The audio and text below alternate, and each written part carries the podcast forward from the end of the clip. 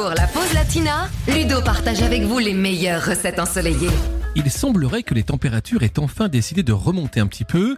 Du coup, avec la chaleur qui s'installe pour l'été, on va se faire aujourd'hui une recette fraîche, un délicieux gazpacho andalou pour 4 personnes. Il nous faut 500 g de tomates, 3 tranches de pain de campagne, un poivron rouge, un concombre, un demi-oignon rouge, deux belles gousses d'ail, de l'huile d'olive, du vinaigre de xérès, un piment en poudre et du sel. Pour commencer, on va laver, couper les tomates et le poivron en morceaux. Ensuite, on va peler le concombre et le découper en rondelles. Puis, éplucher et hacher finement les gousses d'ail et l'oignon rouge.